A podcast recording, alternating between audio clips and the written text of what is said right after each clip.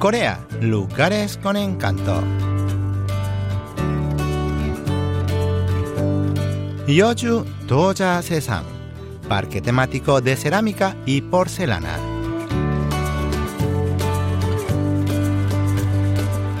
La ciudad de Yeoju se encuentra en la provincia de Gyeonggi-do, a las orillas del río Namhangang, uno de los afluentes que forman el río Hangang de Seúl.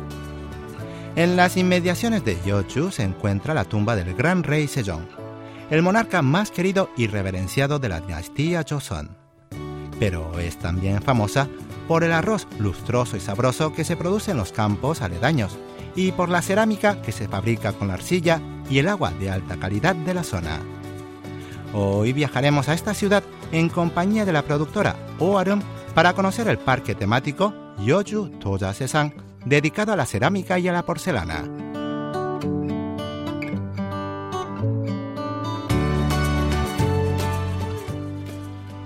Desde los estudios de KBS en Yoido hasta Yoju hay unos 87 kilómetros que se recorren en aproximadamente una hora y media de viaje en automóvil. La ciudad se encuentra en los límites de la provincia de Gyeonggi-do justo antes de que empiece la provincia de Gangwon-do. El primer lugar al que nos acercamos en Yeoju es Yeongnam, la tumba del rey Sejong, inventor de la escritura coreana.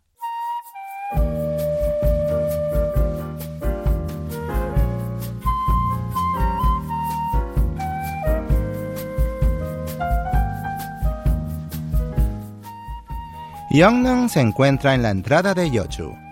En este lugar descansan los restos del gran rey Sejong, el cuarto monarca de la dinastía Joseon, junto con los restos del rey Hyojong, el decimoséptimo de la dinastía y sus respectivas esposas.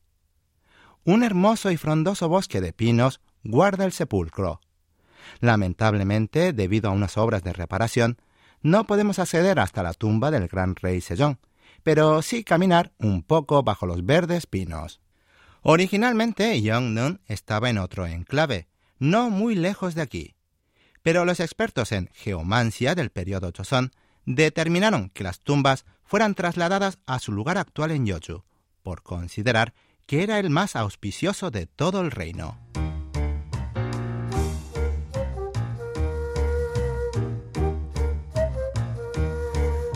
Después de dejar atrás Yeongnam y siguiendo la ribera del río Namhangan, llegamos al parque temático Yoju Doja Sesan, el mayor salón de exposiciones de cerámicas y porcelanas del país. El complejo tiene una superficie de 37.000 metros cuadrados y exhibe no solo las piezas más finas e importantes que se producen en Yoju, sino también en toda Corea. Además, junto con Gwangju e Icheon, Yeoju es una de las tres ciudades de la provincia de Gyeonggi-do que albergan la Bienal Internacional de Cerámica. Este festival, que como su nombre indica, se celebra cada dos años, comenzó en 2001 y se ha convertido en uno de los eventos culturales más conocidos del país, llegando a atraer solo este año a más de 1.100.000 visitantes. Sin lugar a dudas, Yeoju es uno de los centros de cerámica más importantes no solo de Corea, sino de todo el mundo.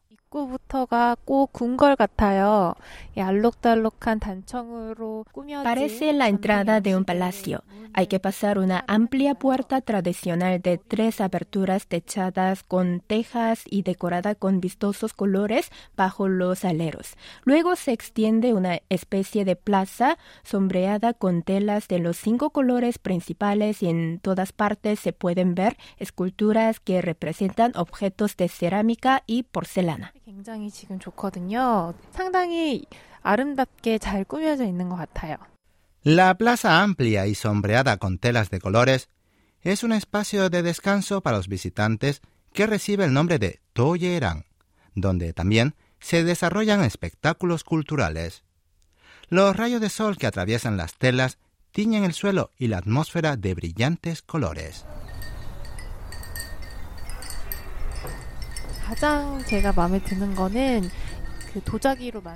Lo que más me gusta del Tuirang son las campanas de porcelana blanca que cuelgan a lo largo de los pasillos a distintas alturas y que suenan rítmicamente cuando sopla el viento. 어, 기분도 되게 좋아지고 한번 들어가 보겠습니다.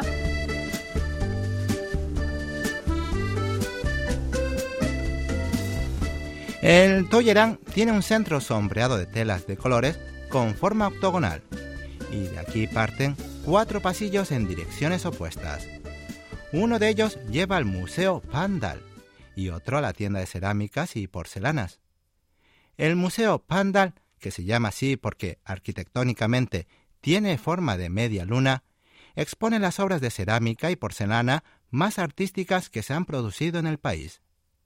Durante nuestra visita al museo se estaba desarrollando la exposición Invitación a una mesa feliz.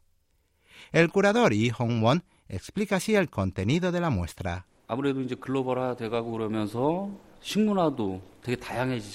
Con la globalización, la cultura de la mesa coreana se ha diversificado mucho. Los cambios han transformado el diseño de los cubiertos y la vajilla, lo que a su vez ha cambiado la forma de poner la mesa.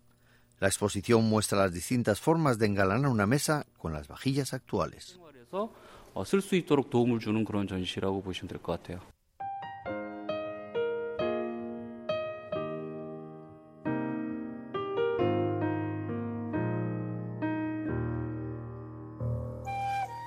Al entrar a la exposición, esperábamos encontrar vajillas de estilo tradicional, pero para sorpresa nos aguardaban originales diseños que reinterpretaban de una manera estética y moderna las piezas tradicionales.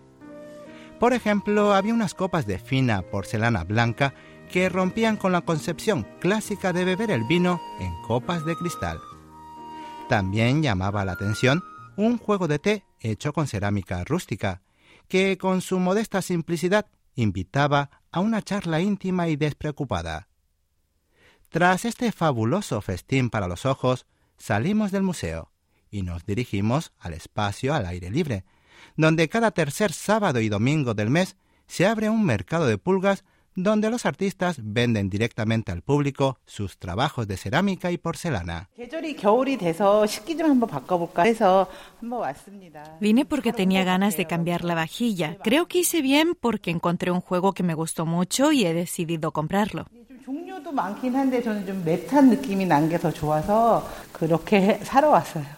Aquí también encontramos juegos de porcelana muy originales, como por ejemplo con un cuenco que tenía dibujado en la tapa un árbol de frondosas hojas verdes. Debajo de la tapa tenía pintada una pequeña hoja en el fondo del cuenco, como si se hubiera caído del árbol, cuya porcelana emitía un sorprendente y límpido sonido.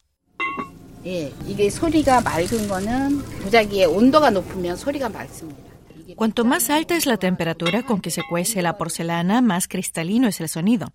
En particular, la porcelana blanca, como esta, necesita una temperatura de 1300 grados.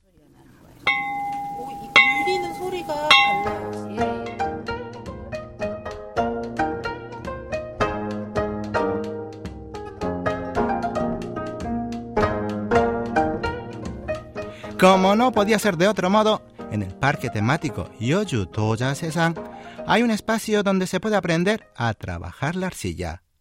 Por supuesto, la productora Arum, a quien le gustan las labores artesanales, no pierde la oportunidad de vivir esta experiencia.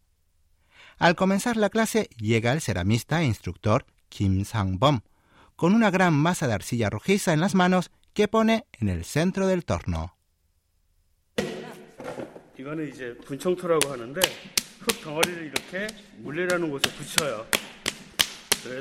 La arcilla es húmeda y suave, como el lodo que cubre las playas cenagosas.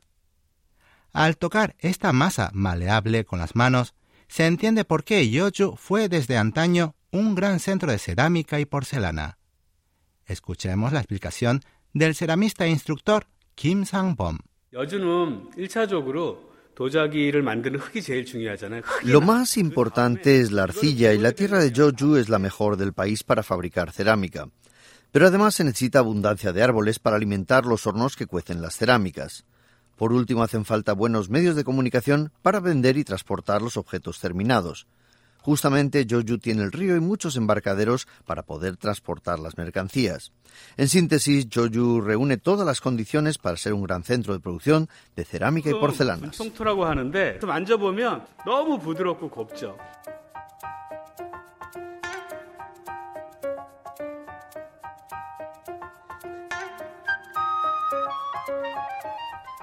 Tras esta breve explicación, el instructor nos invita a mojarnos las manos para evitar que se pegue la arcilla. Luego nos enseña a hacer un agujero presionando con fuerza el pulgar sobre la masa en movimiento.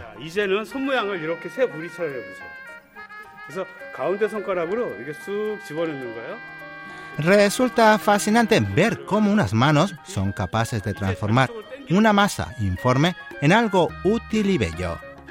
Con la ayuda del instructor, pronto terminamos de hacer un vaso.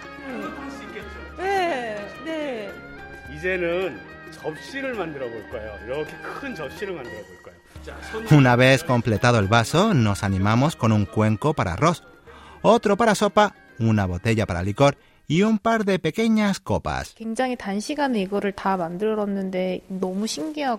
Me parece increíble haber hecho tantas cosas con mis manos en tan poco tiempo. Es muy agradable y divertido trabajar la arcilla. Lo que mejor me ha quedado es la botella de licor y las copas. Estoy deseando recibirlas para compartir unas copas con alguien. En efecto, después de vivir la experiencia de trabajar con la arcilla, se puede pedir que horneen los objetos fabricados y los envíen por correo.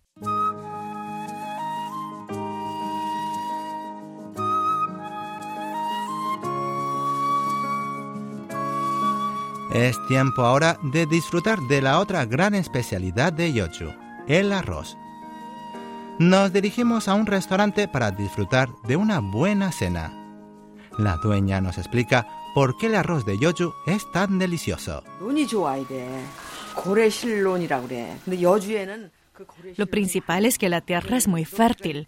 Los campos de yoju tienen una capa de tierra muy profunda y además hay abundancia de agua en la región, por lo que siempre están llenos de agua, incluso en invierno. Las plantas de arroz crecen tan fuertes que no se malogran ni cuando soplan los tifones.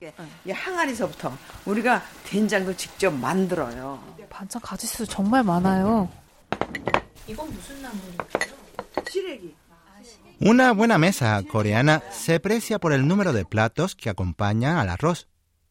Al precio de 15.000 wones, menos de 15 dólares, degustamos una cena compuesta de 12 platos acompañantes y una porción de arroz cocida en una olla de piedra. Al abrir la tapa de madera, encontramos un arroz de blancura, nacarada y delicioso aroma que estimula el apetito.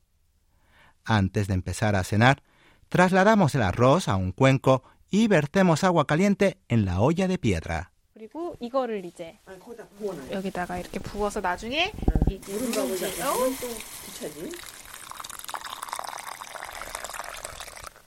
Desde antiguo los coreanos hierven agua en la olla en que se ha hecho el arroz para que se ablande el arroz tostado que está pegado en el fondo de la olla.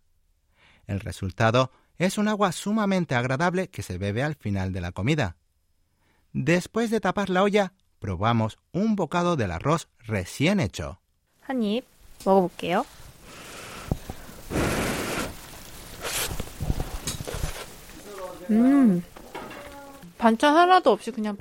He probado un poco del arroz antes de degustar los acompañantes y está delicioso. Cuanto más lo mastico, más rico me parece. Hasta la textura es perfecta, ni muy blando ni muy duro. Después de terminar en un santiamén el cuenco de arroz y los platos acompañantes, destapamos la olla de piedra caliente para beber el agua con arroz tostado y reblandecido.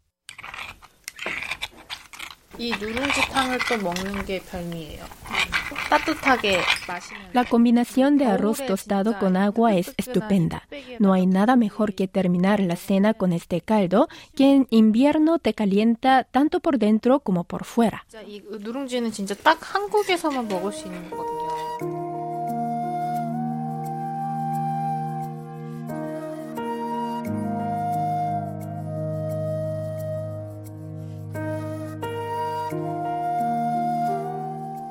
Aunque en la calle sopla un viento helado, este abundante y delicioso arroz de Yoju quita el miedo al frío. Este viaje no solo ha deleitado el estómago de la productora Aram, sino también sus ojos y sus manos, con los hermosos trabajos de cerámica y porcelana que ha visto y creado en Yoju Toya Sesan, el mayor parque temático de cerámica y porcelana de Corea.